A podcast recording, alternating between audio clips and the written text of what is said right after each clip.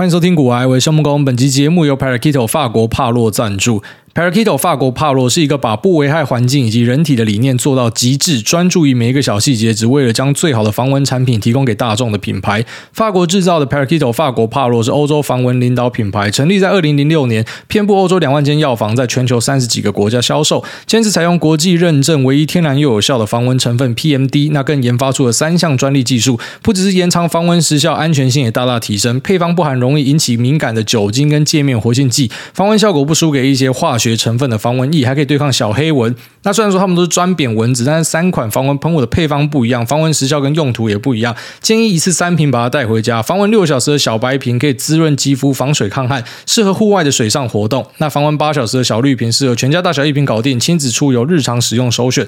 防蚊十小时的小红瓶防御力最强，长时间在户外活动或者说人体捕蚊灯必备。那还有穿戴式系列，像是防蚊手环、防蚊吊环里面的天然精油防蚊片，那它是含有世界各地的七种精油作为主要成分，干扰远处蚊子的嗅觉雷达，降低蚊子靠近的机会，就能减少被叮咬的可能。防蚊喷雾和防蚊手环一起使用，防蚊更全面，双重保护，提供全方位的保护力。天然成分跟长效防蚊，难道只能够二选一吗？小朋友才选择 Your Parakeeto 法国帕洛，两个都可以同时拥有。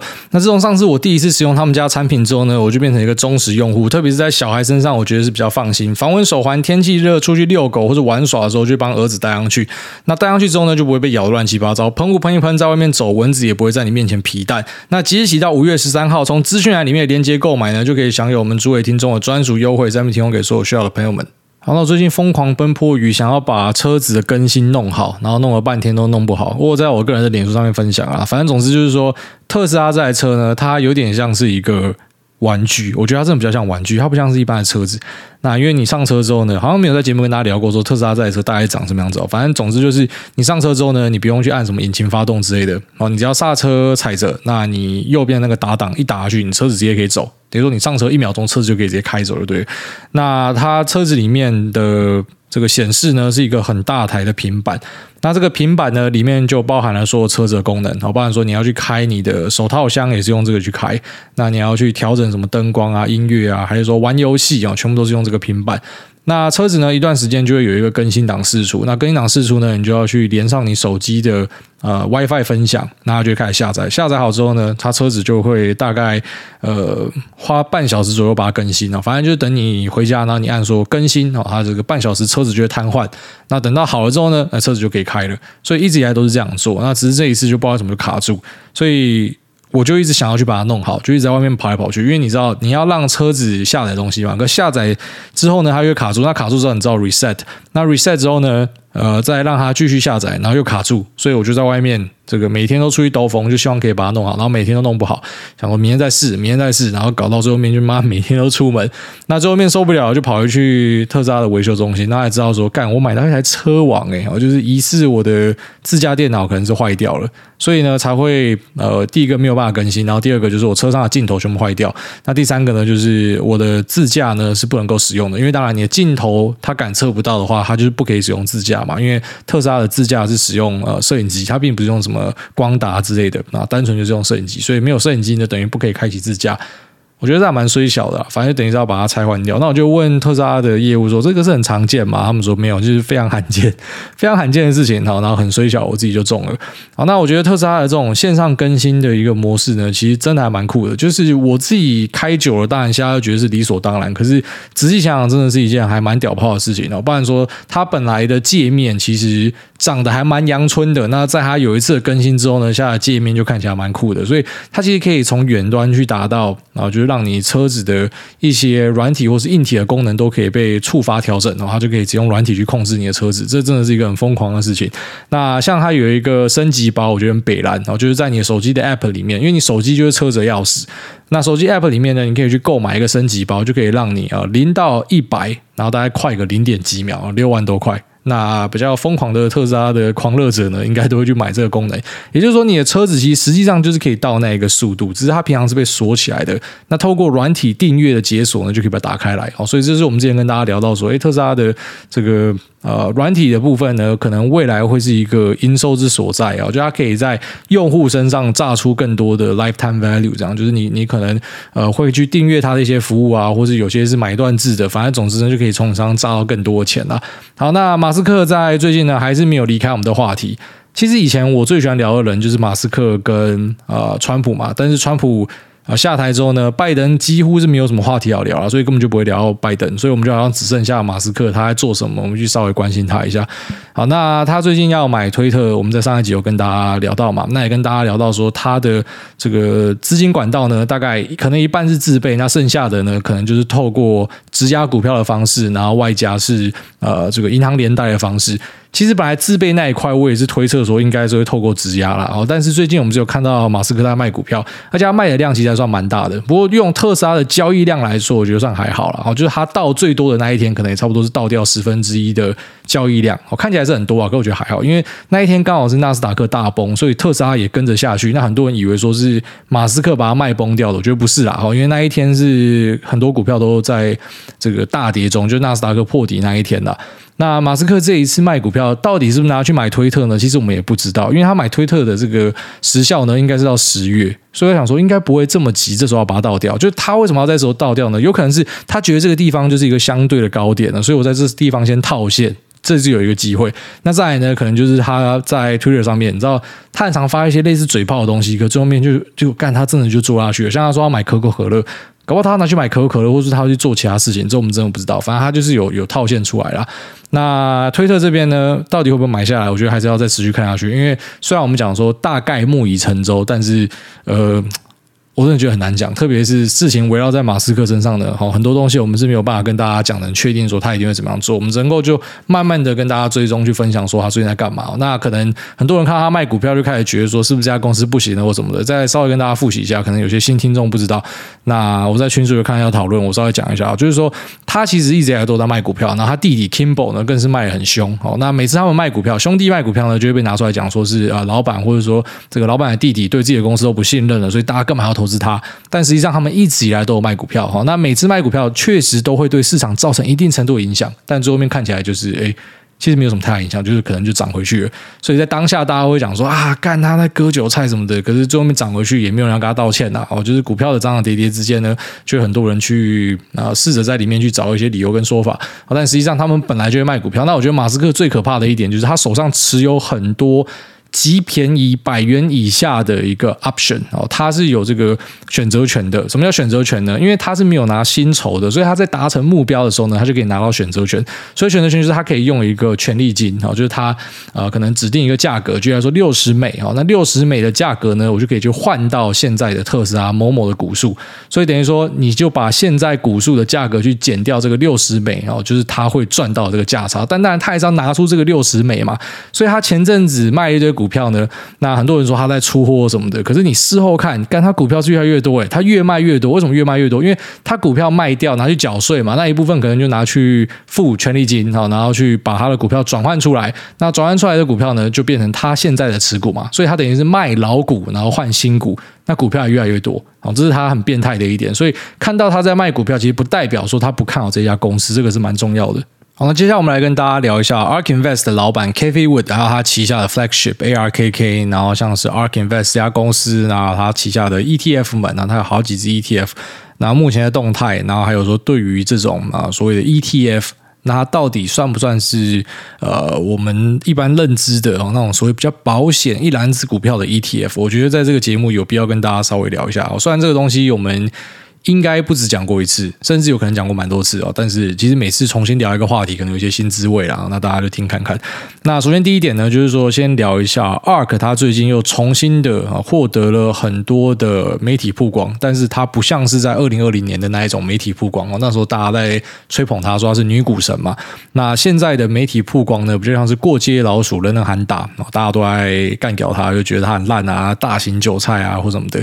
但如同 ARK 在最风光的时候，大家可以回听我节目啊，那时候我也跟大家讲过，就说其实你不应该有那一种啊，我不要努力了，把球给干妈，哦，就是让干妈帮我操盘什么，因为靠山山倒了，哦，那靠人人也会倒了，所以真的是要靠自己，投资真的是要靠自己。那特别是像 ARK 这一种 ETF 呢，哦，虽然它也是叫 Exchange Traded Fund 哦，交易所交易基金，但是它跟你认知的那一种啊，VOO、IVV、SPY 六二零八零零五零是不太一样的。好，虽然他们都是 ETF，但是呢，像是后者啊，ARK 是前者哦，前者这种算是一个主动型 ETF，它是有呃经理人的意志在里面，他们有自己的策略或什么的。那后者 Index Fund 呢，就是比较单纯一点啊，它是去追踪一个 Index 一个指数。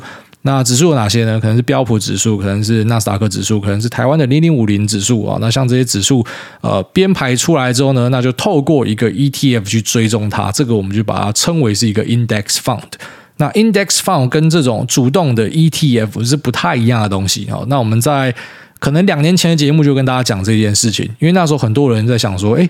我要买 ETF 哦，因为那时候 ETF 正夯嘛，那就想说，那我就去买 ARK 的 ETF。那我就跟大家提醒说，它这个 ETF 你要把它当成是主动选股的部位看待啊，因为它是主动在挑选股票，主动在去做配置的调整啊，所以它有很多的主观意识在里面。那跟我们认知的那一种市值型的大盘 ETF，它是不太一样的东西。那后来呢，买 ARK ETF 的人蛮多都受伤了哦。那时候它很夯的时候，我还去。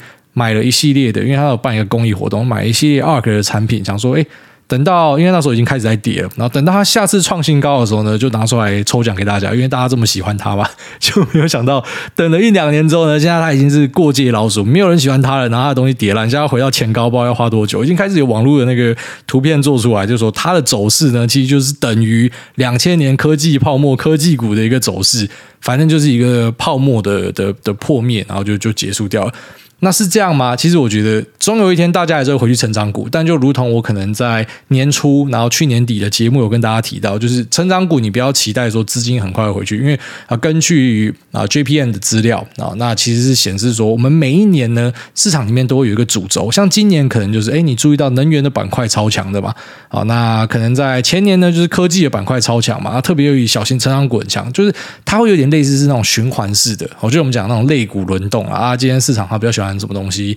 那可能明年他会比较喜欢什么东西？所以有时候呢，十年河东，十年河西，但是你可能要等十年哦。这个呃，蹲下去 CD 的时间可能会很久哦。哦，所以你现在在抄小型成长股，你希望它可以像以前那样喷的，你搞不好等很久，而且搞不好你在等的过程中，你这公司又倒掉了。因为很多小型成长股它是用了大量的杠杆在经营，哦，或者说呃，它是。怎么讲？就它的估值呢，是有很高的预期在里面。那当这个预期破灭的时候，可能。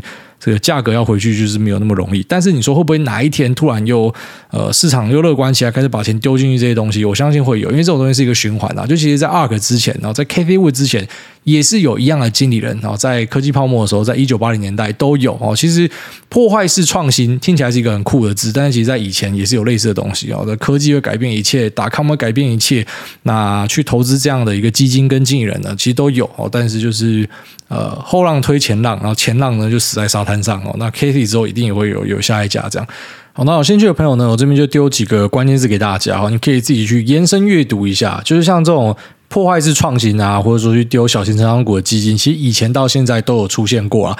那比较有名的呢，就是 Jerome 蔡哦，蔡志勇他管理的 Manhattan Fund 啊，曼哈顿基金。然后还有呢，Gary Pelgrim 管理的 PBHG Growth Fund，哦，那这两个东西呢，你就可以在卡山卓，哦，就是 Michael J. Burry 的一个贴文里面找到。他曾经在 Dis Cathy Wood 啊，那他就有提到这两个基金经理人，然后跟他们管理的基金，哦，反正就是一个是六零年代，一个可能是九零两千零。零零年的的基金哈，那曾经也都是以这种小型成长股啊，破坏式创新作为一个选股的主轴跟核心，然后最后面呢，这个东西就不见了啊。那后浪推前浪，然后可能在 Jerome 蔡之后呢，就有 Gary Pilgrim，然后之后呢就是 Cathie Wood，然后 Cathie Wood 之后呢，搞不好又有下一个哈。那等到下一个发生的时候呢，可能就是。你的儿子要开始买股票，那就跟你儿子讲说：“干，以后不要丢小型成长股，这个是爸爸给你一生的经验，好之类的。”反正有兴趣的朋友可以把这个故事找出来看呐。好，那在这边还是要稍微跟大家提醒一下，就是说 ETF 啊，虽然都叫 ETF，可是有有蛮大的差距。有些 ETF 呢是主动选股式的，像 ARK；有些 ETF 呢是 Index Fund，是追踪这种指数型的。好那有些 ETF 呢是所谓的 Smart Beta，虽然我 diss 过，就是它未必 smart 啊。所以 Smart Beta 就是说我试着加入一些因子，那可能是殖利率啊，那可能是动能啊或什么的。那像这样的 ETF 呢，其实也不是太好的。那我觉得比较标准的、比较适合大家的 ETF 呢，还是偏向于 Index Fund 这种东西。那刚才讲完了，我们今天最主要还是要跟大家聊一下 ARK。我观察到一个有趣的现象啊，就是根据 FactSet 的数据呢，ARK 在过去这段时间竟然它是净流入，它净流入了大概六亿多美啊。那六亿多美听起来好像不多也不少，所以要有一个相对数字来看才知道这个量到底怎么样嘛。那 QQQ 哈，一个非常热门的 Invesco Nasdaq One Hundred ETF 呢，它是净流出了二十三亿美，就是说大家在抛售 QQQ，可是同时呢，竟然去买进一个看起来是更烂的 ARK，就对于 ARK 的信仰呢，其实还是蛮多人是有的。那 k a t h y Wood 呢，在他自己的呃官方的一些释出里面呢，还是很有自信的，他认为说他的 portfolio 里面会有下一个特斯拉，下一个比特币。那你觉得他会不会跟前面的先贤先烈一样去死呢？还是说他真的有可能会走出来？就是这一次真的不一样哦。那我相信就是这一些投资人他们在押注的东西吧。那其实像是 QQ 这次的流出呢，蛮值得一提的，就是说你要去了解这些基金的投资人哦，因为你要知道这是一个。ETF 嘛，就 Exchange trading Fund 交易所交易的基金，所以毕竟它就是一个基金啊。那我们就把它统称为是一个基金。所以这些基金的投资人，当我们在卖出、他们在赎回他们的基金的时候呢，其实它会造成一个连锁反应。这也是 Michael Burry 之前提到，就是说当。呃，这些 ETF 有太多人投资的时候呢，会有点像是电影院失火哈，那是门就小小的，那大家跑不出去。那只是呢，我帮大家分析过，就是台湾的什么、呃、这些指数型基金啊，或者美国指数型基金，其实它要到 Michael Burry 讲那个程度还很远哦。但是有些 ETF 你确实要小心，特别是那些什么 Smart Beta 或是一些主动型的 ETF 哦，像台湾的一些 ETF，我觉得开始踩到线了。那。等之后可能再来点名吧，但我先跟大家稍微提醒一下，只要你注意到你的 ETF 会去买一些小型的冷门股，那它就有可能会去踩到像之前 ARK 踩到的雷。好，它有一只这个 ETF 是 ARKG 吧，啊，就是在做这个基因相关的 ETF、生技相关的 ETF，它很多持股自己买到变成是一个大股东，哦，什么五趴十趴大股东，所以当它在卖的时候就很可怕。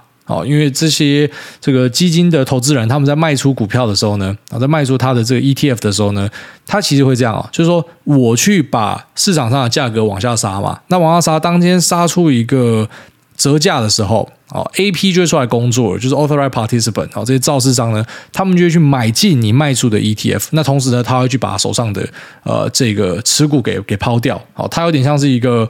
蓄洪池的功能啊，你可以这样去想象，就是说它去调节这个 ETF。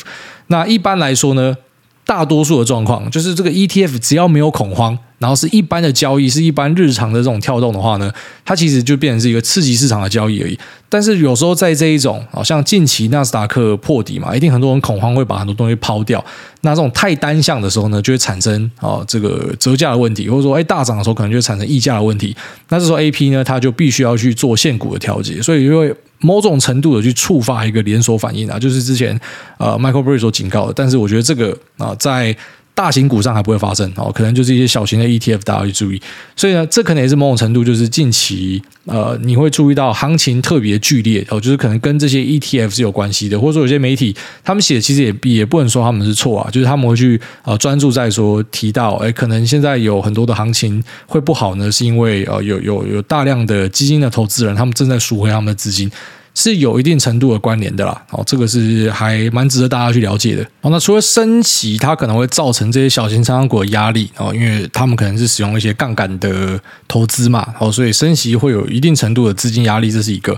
那另外一个呢，就是利息，按照巴菲特的说法，它像是地心引力，我觉得他形容的非常好。我觉得当利息很高的时候呢，那是不是你会选择把钱放到一个相对没有风险的地方啊，这利息本来就很高，定存就很高啦，国债就很高啦，又没有风险，那它一定是比这种风险资产来得好嘛？好，你风险资产带来的报酬可能没有这个好，或者说有比这个好，但是呢，风险溢酬是不够的。好，因为我要承担风险，我要你更漂亮的报酬嘛。可是报酬不够，那我干脆就把钱放在呃相对安全的地方就好。我我不要去投你这个有风险的东西，这是一个理论啊。那实际上我们可能也看到有类似的状况产生。那在这样的一个大环境之下，啊，就是你会对于这些成长股造成一些压抑。那还有没有什么样的东西是可能会让 ARK 的绩效不好呢？我觉得这是蛮重要的。那我觉得，呃，因为我们这几集都有跟大家聊到比较偏操作面、实务上的东西啊，啊，就像是什么 long short 啊，或者上一集跟你聊到这个资金小跟资金大的策略不一样嘛。哦，资金小可能就是顺势而为嘛，所以现在开始反弹就是应该是要踹嘛。啊，如果资金大呢，诶，可能反弹我反而是分批慢慢布局，所以那整个逻辑跟想法就不一样。那今天跟大家讲讲的呢是这个部位调控的问题啊，所以连续三四集都在跟你讲这种策略的东西，希望对大家有帮助啊。就如果说你想要专注成为一个呃主动投资人的话，我觉得了解这这些东西是好事，但是我也得很坦白跟大家讲一件事情，就是说呃可以做得好的主动投资人真的很少。那以前跟大家讲，可能大家不会相信，因为过去两年太好赚钱了，但是现在你就知道，就是你可能在今年直接把过去两年都赔掉。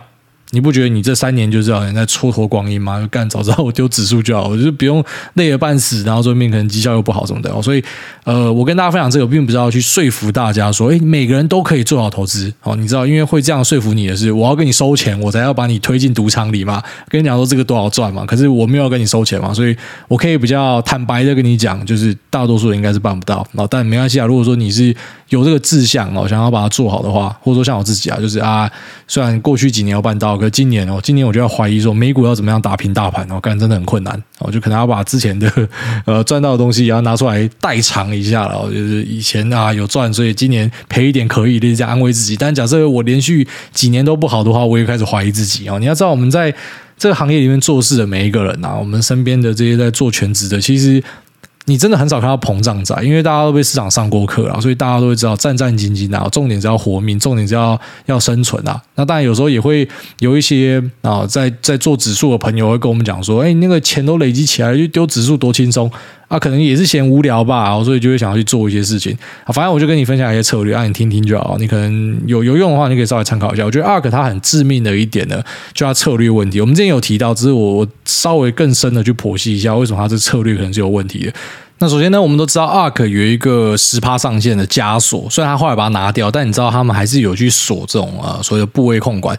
那部位控管这件事情，我当然觉得。在一个基金操盘人的角度来讲，它是必要的，因为它是一个风险管理的措施。哦，如果说我今天是 all in 一个东西，那是不是有可能我压错我就去死了？那我如果今天分散成十个，那我要十个都压错，可能就没有那么容易了吧？哦，所以它是一个风控的管理，但是它这个部位控管，它有一点我觉得还蛮致命的。那这个致命的原因呢，并不是这个方法是错的，而是。因为它的特性，所以这个方法可能会是错的。当然，这边可能是我自己的一个个人观点，所以大家听听就好哈。这个你可能外面也不一定会听到人家讲。那可能最后面就发现，就只有我这样讲，也不是说我跟你邀功说只有我这样讲，而是说，哎，可能就是我自己的一方看法，搞不好别人觉得这样是对的。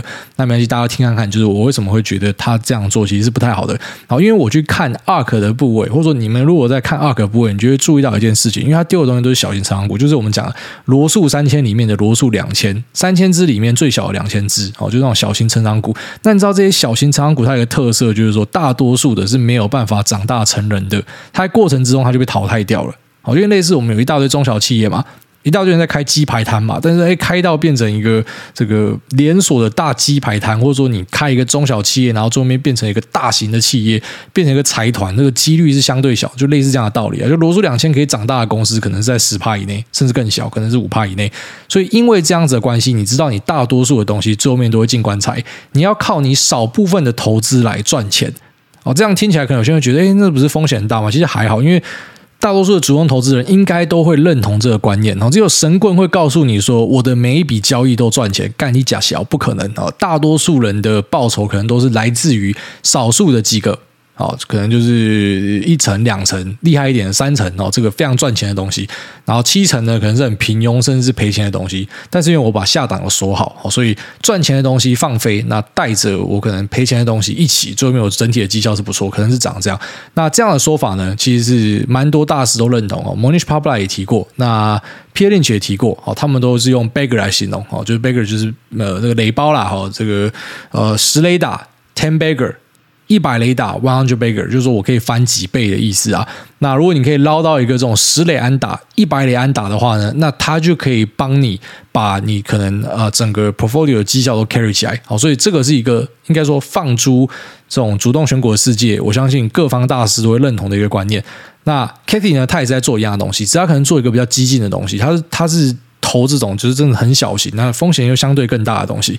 那你去投这样的东西之后，你就会认同一件事情，就是说，诶，如果你知道我们刚刚讲的这个观念，就是你要去捞几个很强大的，然后 carry 整个部位的话，那你是不是就等于说，我是要靠少数的几个部位，然后把赔钱的给补回来？那我要怎么样下注才可以让这个期望值是比较好呢？那做法上可能会比较类似，我就是用散弹的方式去打它，我可能就是一亿的资金啊，那我就是一百万拆成一百笔。我就丢一百个这样的公司，那只要有一个好，可能翻了好几倍啊，然后可能呃少数的几个翻个一两倍，那剩下的呢可能是赔钱或者说没有翻倍，那这样子我可能就可以把我的绩效整个拉上去。我只要有几个押对的，我可能就可以拉上去，就类似二个他可能押到特斯拉，他在很早的时候就是。我自己蛮早就丢特斯拉，可是呢，我都没有办法像他这么样看好哦。你去听我们老节目就知道，就我都怀疑他说，干你喊这个目标价会不会太乐观什么的？哎，但真的被他喊到了。你就想，如果当时哦，他的这个 AUM 的钱，他就是按照他想要的，他也没有这个十趴的枷锁，只要我就丢特斯拉，可能是十五趴、二十趴，或者说好就十趴就好，就就不要动它。我买了我就放着，我就八年后，我就是十趴就放在那边。你知道，其实今天 ARK 的绩效会比下他妈不知道好几倍。他最大的问题就是在于说，他的部位丢下去之后呢，然后他一直想要去做再平衡的动作，所以他变成是追追低杀高，他去砍掉这些本来可以涨很大的东西，然后他去追一个赔钱货。那其实这种再平衡的观念，它也不是错的。你要知道，其实我们跟你讲的东西，我跟你讲说，投资里面没有绝对对错，是因为你真的是因人而异哦。这个是很重要的一件事情。就如果说你今天是那种大型的主权基金，你知道他们其实很多都是在做这种再平衡的事情。就像你可能看到媒体报道跟你讲说啊，一堆什么外国资金填供啊，跑去中国，但其实就是不明就里啊。哦，实际上的状况是这样，就是因为中国跟台湾是新兴市场最大的两个市场之一嘛。哦，所以呢，我们今天看到的现象是这样，它可能配置里面啊。举例来说，七成是丢成熟市场哦，那三成是丢新兴市场。那我们都知道说，新兴市场哦，台湾可能是表现好的，那中国就是表现不好嘛。这个就是实际上的数字就是这样嘛。那当中国表现不好，那美国表现很好哦，就是这种成熟市场表现很好，会产生什么样的状况呢？它可能本来配置是七三嘛，哦，那今天如果说成熟市场的表现非常好，涨到了八，好，那新兴市场这边又表现不好，变成二。那因为这样子呢，他就必须要去做一个再平衡，所以他会怎样？他就要去砍掉成熟市场这边有在赚钱的，然后呢，他就去把这个砍掉的钱呢补去新兴市场这边在赔钱的，所以你才会看到说中国的东西咪在跌，可是外资还是灌钱进去。好，这其实未必是他们要填共或杀小，那只是单纯的他在做一个再平衡。那当你今天用到这种啊、呃、周记的部位管理的时候，我觉得你用再平衡是很正常的事情。哦，这还蛮正常，因为他的目的并不是要追求报酬，他的目的是要去平滑，然后以及说他要去。降它的风险，它要风控哦，它它不可以单压一个国家，然后这边曝险太高。假设一次大爆死的话，你知道这种呃主权基金啊，或者什么校务退休基金啊，它它不可以这样恶搞，它一定要非常稳健的一个配置的，甚至各种组合都要放，债也要放，原物料也要放，然后去做各种再平衡。那一般投资人也有时候会做到这样的事情哦，就是有一些股债配的人，他们也会做到再平衡。我觉得这都非常的正常。但是像 ARK 这种，它比较偏向是哦在。上市上柜公司就是这种，嗯、就是在交易所交易公司里面的投资公司，然后并且是投这种类似是风险投资创投的角色，因为他丢的东西是很多那种，呃，他可能未来会死掉的那种小型股，所以在这样的状况之下呢，你知道你要去追求这种呃比较好的一个报酬的做法，应该是散弹平均撒下去。那长大的东西呢，你就是要放给它长大，因为重点就是我要捞一个十雷打、一百雷打。那我不可以说它还没有长大，我就去收割它。那另外一点就是说，因为我去收割它，我要把钱再平衡嘛。那可是它再平衡，它会平衡到哪去？它就平衡到那些赔钱货里面去嘛。你就已经知道说，罗素两千里面能够长大的东西就是很少了。那你还是自己去罗素两千里面挑东西，而且你也未必就是你挑出来几率，搞不好比整体大盘看到的这个几率的期望值又在更差。那在这样的状况之下呢，你又去杀掉你本来好不容易你已经捞到一个特斯拉，就恭喜发财，本来可以发大财的，但是因为你一直去砍你特斯拉的部位，去补其他乐色，所以这边就变成说你整体的绩效变得烂。那这也是我们目前看到 ARK 他遇到我觉得最大的一个挑战，就是还是有很多媒体搞不清楚状况啊，就是每次他在卖特斯拉就出来酸他，其实。那个并不是他不看好特斯拉，他很看好，他一直都让特斯拉维持在一个最顶的水位。他最大的问题就是因为特斯拉每次上涨，他就必须要把它卖掉。你就想，你这个东西就有在赚钱，然后你一直去减码，就就超奇怪的。变成说你是去减码一个能够赚钱的东西，然后加码去一大堆赔钱货，像那 Teladoc 大跌，可是因为它的部位的比例变小，所以它必须去加码，所以就变成说，那这个东西如果真的就是不行，它继续跌的话，那是不是变成你本来赚到的钱，你丢进一个赔钱货，然后让这个东西赔得更深？所以我自己觉得，这其实是影响 ARK 绩效超级大的一个关键。很多人会以为说是选股，或是因为什么成长股的节奏改变，其实不是。它如果当时它就是维持它的配置，特斯拉哦压满十趴，它放到现在，其实 ARK 绩效会比他好，帮他报几倍。哦，那这可能也是很多人会遇到的问题，就是你在部位的调控上可能没有做好，所以你本来可以赚更多钱的，但是因为你在资金的控制上出了问题，你就没有办法赚到钱。那希望这一集呢可以帮助到大家，就是说如果你好好的去看一下你的这个投资的部位哈，如果是呃也是有在做这种资金调节的，你会发现说有时候啊，就是你假设用 A 方法调节跟 B 方法调节，明明一样是投资这五个标的，可是绩效可能会天差地远，因为那个就是资金控管的一个问题。所以如果说你可以掌握自己的资金控管节奏的话，或许啊，它有机会可以帮你炸出一个更好的绩效，但也只是或许啊，有可能你。听了这集之后，然后你想要去做这种资金的调配，就反而弄巧成拙，这都是有可能的。所以这边只是分享给大家，就是让你有一个新的思路，然后让你去知道说，其实影响绩效的东西未必完全就是啊什么你的选股啊，或者大环境啊，就是在你的资金策略上你没有弄好的话，其实可能对你绩效冲击可能会超大的。好，那这节目先聊这边，我们接下来进入 Q 的部分。第一位，你超丑。他说：“早安，你好，现在我有冰淇淋。”艾大你好，最近接触到 mitra 这个软体，之前有小玩一下，很快速的从一百美变成五百美，然后开始玩它的虚拟账户，挂号就是给你五万美，然后照着现在的实际状况操盘，在三天内让五万美变成五十万美，延伸的 O，开始想把一些部位放进去，想知道艾大您对这个软体有什么看法？如果我真的是入金，并且获利有这么多钱，我真的能够转出来吗？OK，那这个软体我听过啊，它就是其中的一个 CFD 软体，所以 CFD 就是 Contra for Difference，就是你去赌价差就对，场外赌场讲白一点啊，那我是不会推荐这样的东西。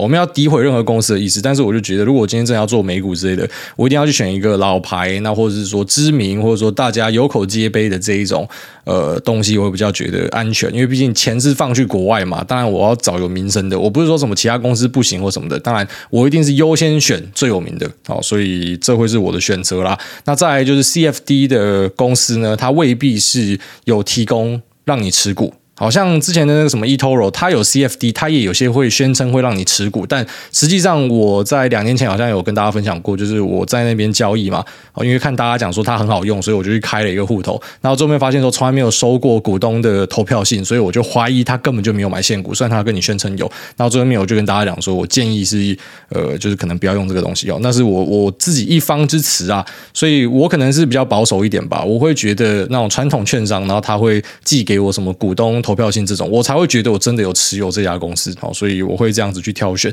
那再呢，就是下面讲到虚拟交易的问题，你这个是很多人都会问的东西啊。就在虚拟交易里面，你会发现干超多人绩效都很好，我相信很多人应该都有这样子的感觉。你今天去开一个虚拟交易的，呃的，看是软体还是哪些平台有让你可以这样做的，那你很快就会发现说，你放在那边恶搞，或者说你就不动它。然后会比你本来很认真在经营的这个股票账户来的好，这是很多人的共同经验呐。那追根究底，它原因是什么？我觉得。比较大的几率是因为你没有很认真的把它当成是钱。哦，当然不是说什么你不把它当钱你随便乱搞，是说就是因为你可以去承受更大的回吐，然后你可以更冷静的看待它，你会发现很多人受不了，就是今天突然看到啊这个哦纳斯达克跌两趴三趴四趴受不了，全部砍掉。哦，然后可能对砍掉了，隔天又再跌三趴四趴，再跌三趴四趴，想说哎阿弥陀佛还有我砍掉了，然后后来就绝地大反弹，就是什么都没有，什么都没有了，因为你手上的仓位都被你清掉了，那。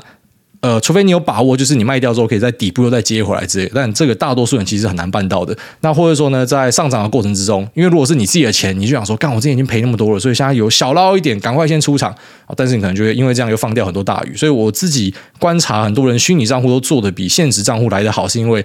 你可能不会那么在意，就是那个账户的波动，所以因为这样子反而让你的绩效变好。但是实际上的绩效真的可以这样这样搞吗？我相信是很困难的。然后再来就是这种 CFD 应该是让你开一大堆的杠杆，哦，所以。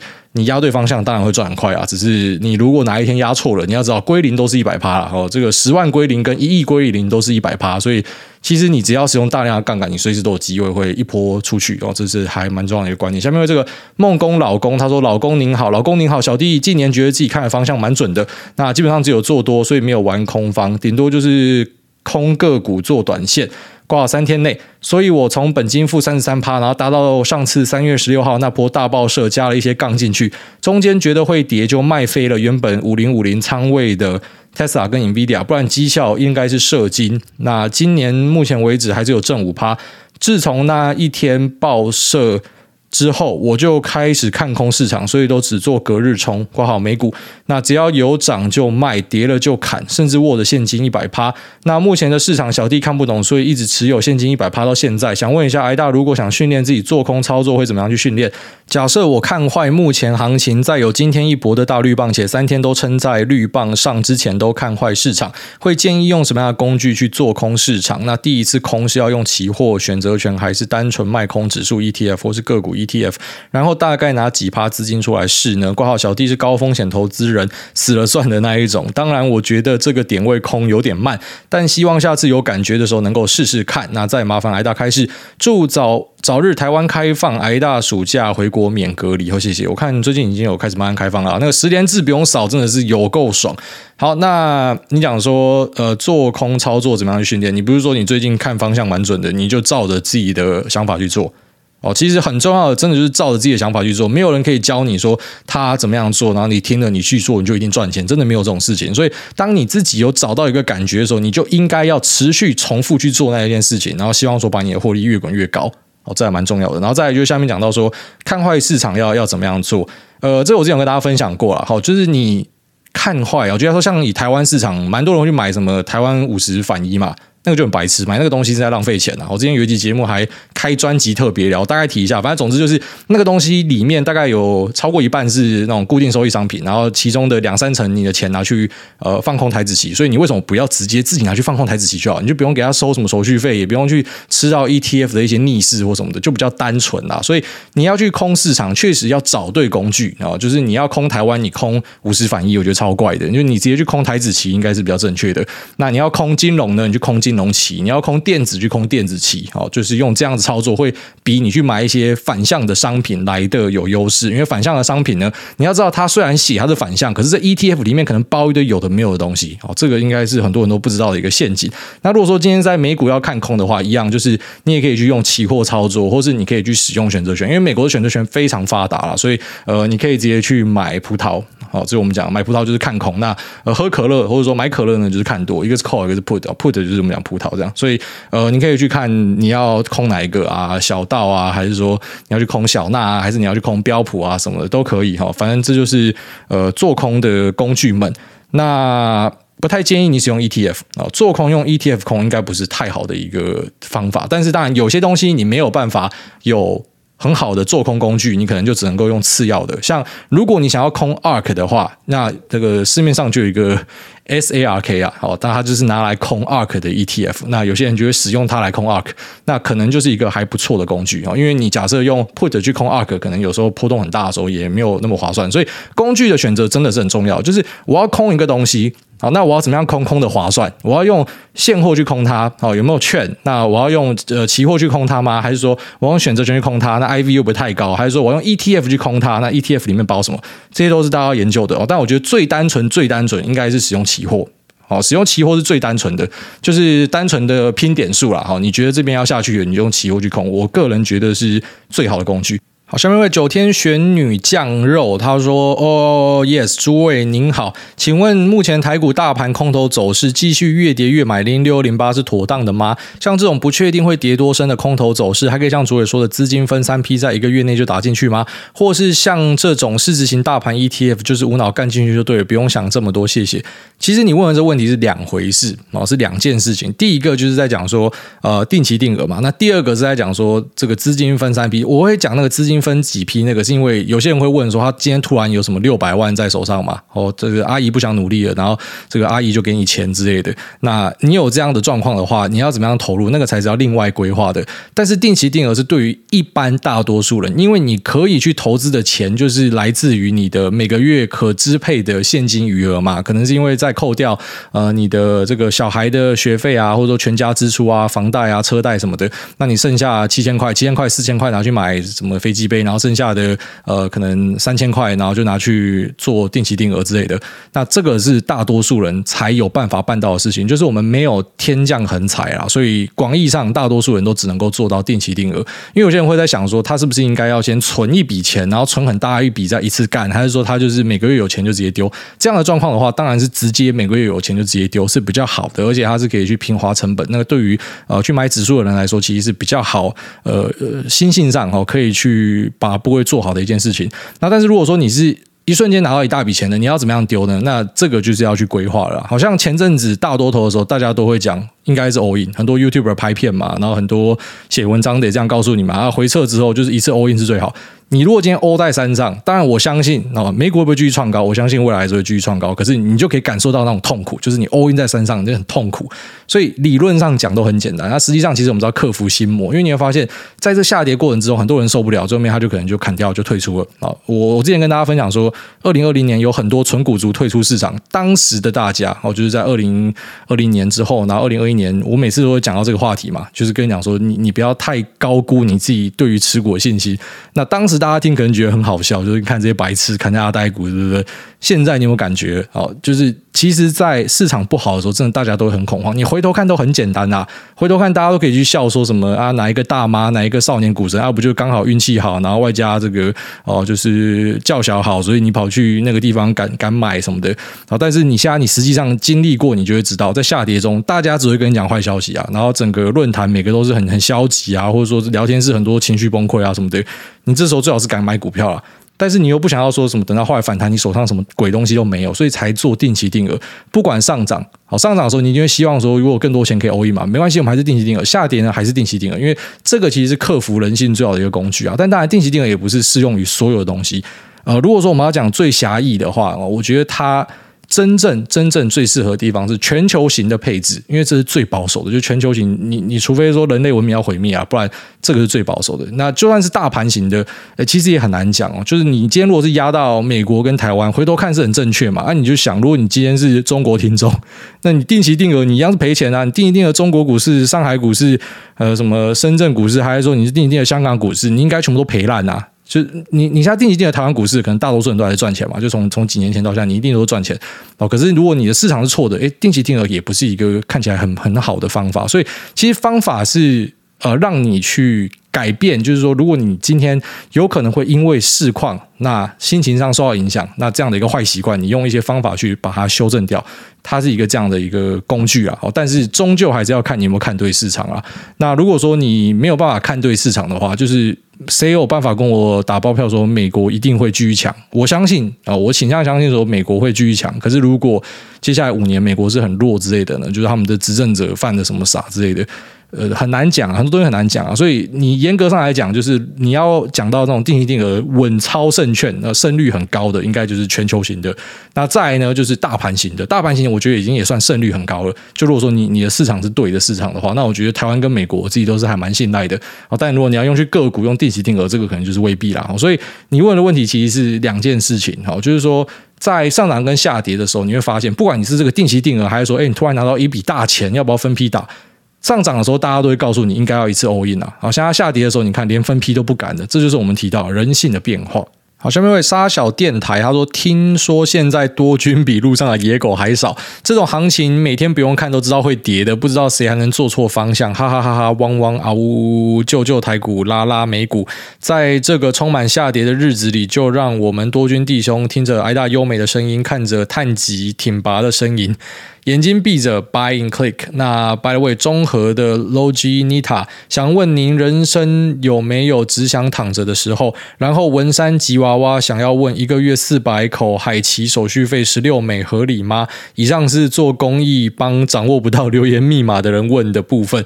然后下面又要叫我唱歌，干妈，这个沙小电台是有病，整天都要叫我唱歌，妈，我不想理你。然后他这个前面讲的这两个问题，我稍微回答一下，有没有只想要躺着的时候？有，我最近就刚发生，因为我。呃，在这个周末开始，我一直跟我老婆讲说，我决定要移民了，就是我们要去西班牙种田，或者说我们就呃去苗栗种田也好，花莲也不错哦。然后今天有有经过宜兰，觉得宜兰好像还不错。去去住在江镇城隔壁好了，就找个农舍，然后就他妈就去锄田好了，然后连讲都不用讲，就老婆都知道说，一定这家伙就是在他的这个股票市场里面又受打击了，就要他知道唯一可以影响到我情绪的东西，应该就是这个。那最有趣的地方是，你以为是什么下跌受到打击，其实不是啊，就是上涨跟下跌对我们来讲。你知道，你都已经有这种专职交易的觉悟了，所以你本来就要做好嘛。你的策略要怎么样改什么？我在节目有跟大家分享啊。但你改了之后也未必会赢或什么，反正这个就是你要面对的，所以没有什么好不好不好受的啦。我觉得上涨跟下跌都是一个过程嘛。上涨会觉得哎东西没有买满很不爽，下跌会觉得说啊可能弹太快那很不爽啊。那个就是一个过程，但真的很痛苦就是我礼拜五的时候就台股大反弹日，理论上要赚非常多的钱，然后我最后面只有捞回去三分之一的钱，因为在过程之中部位调整犯了很多很。低级的错误，然后我每次只要做这一种，就是我理论上可以做好的东西，那我却没有做好，我就会对自己有有很很大的这个呃，就是自责感，非常严重的自责感，然后会自责到就是我觉得讲难听点就干，我到底会不会做股票，就会有这种感觉产生。你知道，你刚刚看到什么下跌段、上涨段，那个对我们来说都好处理啊，好趋势明显，其实真的都好处理啊，就是那一种。你明明就知道你可以做得更好的，就礼拜五这种，你可以，我我本来可以带回家很大很大的一笔钱，但是呃，因为我在盘中情绪没有控制好或什么的，那又又有什么追高杀低砍，然后工具切换又没做好，然后就变成啊，实际上带回去的钱没有这么多。但我跟我老婆讲数字，我老婆讲说没有很好啊，还是很多啊，可是就会觉得，就我怎么可以这么烂这样？所以有时候遇到那一种我怎么可以这么烂的时候，我就会希望说可以找一个地方。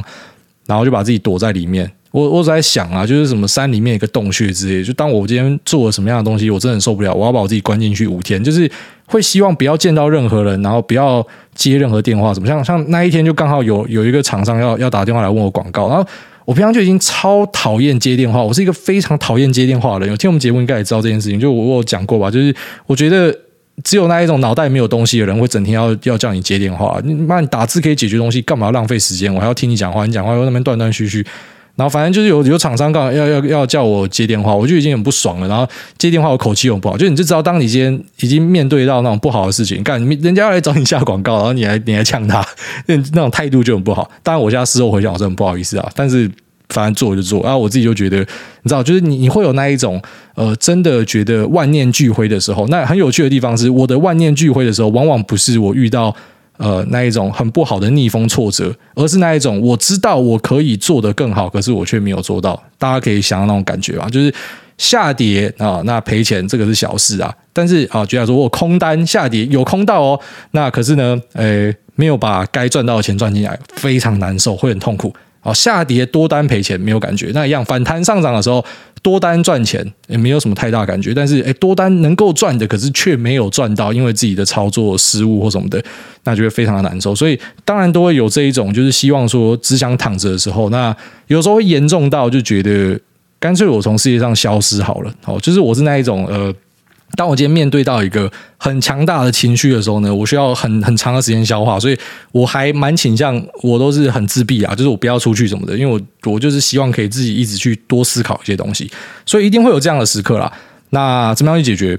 我我其实也觉得没有必要解决啊。就如果哪一天真的气氛对，干就直接去种田，那我就妈。干为什么我这笔可以做的这么差，就很受不了。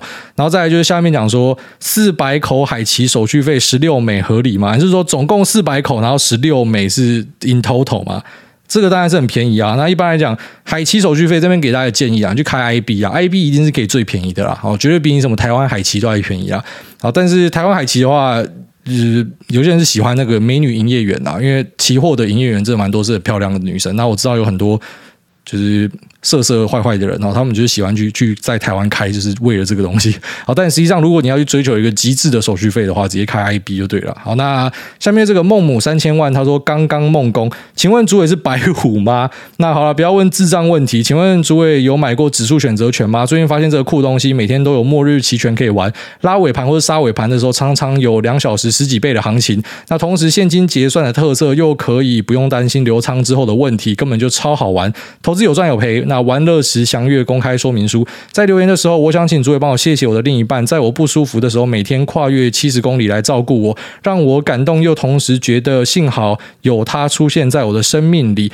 那今天礼拜六刚好是我们在一起半年的纪念日，可以请主委祝我们半年快乐吗？谢谢主委，也希望主委在这动荡的一年能够呃探吉，然后把钱都给 Lisa，让她去救猫猫狗狗，这样小诺瓦应该就可以当猫狗骑士了。好，谢谢你，那也祝你们半年快乐啊！这个孟母三千万跟他女朋友七十公里去照顾你，然后每天跨过去哦，这个一看就知道是热恋期啊。这这他妈这一定热恋期啊！所以你看嘛，半年嘛，啊，等到一年之后就跟你讲说继续看医生了，然后下面讲说，呃，能够继续赚钱去去救猫猫狗狗。对啊，我自己是蛮常在抖内给猫猫狗狗这样子，所以真的是像你讲的，就是我老婆指哪打哪。她今天看到一个什么，像她昨天就看到一个啊，有一只狗要送去加拿大，然后什么没有钱吧，要一万一，然后我就直接就抖掉。她说：“哎，你要不要就抖给一部分？”我直接抖掉，因为我知道我老婆的意思啊，她一定也希望说。这个我直接抖掉，但是他又怕说什么？这个家伙是不是今天输钱手头紧？上面讲说这个指数选择权，就当然有听过啊。其实去压这种末日 OP，就是很多人在玩那种赌场游戏啊。只是近期压末日 OP 好不好？我觉得不太适合啊，因为近期的 IV 太大。也就是说，你今天就算是看对方向，好像有些人去压什么呃 Facebook 还是什么吧，哦压末日期权，明明就是看对方向，没有办法赚到钱。为什么？因为隐含波动率太高了。然后这个选择权的定价呢，就是说他会用这个隐含波动率哦，应该说。简单讲讲，价格是交易出来的，然后之后会反推出一个隐含波动率啊。所以当今天你看到 IV 高于呃历史的波动率的时候呢，一般来讲，就算你看对方向也未必赚钱。所以看选择权其实不是只单纯的我方向压对就赚钱哦，那个 IV 也是蛮重要的。那这个一直都有人在玩啊，就像你讲，它就是一个呃类似每天都有东西可以开奖的一个彩票，有人会这样做，但是这个东西不长久。好，选择权的买家长期来看几乎都会死。好，大家讲，那这节目先到这边就这样，拜。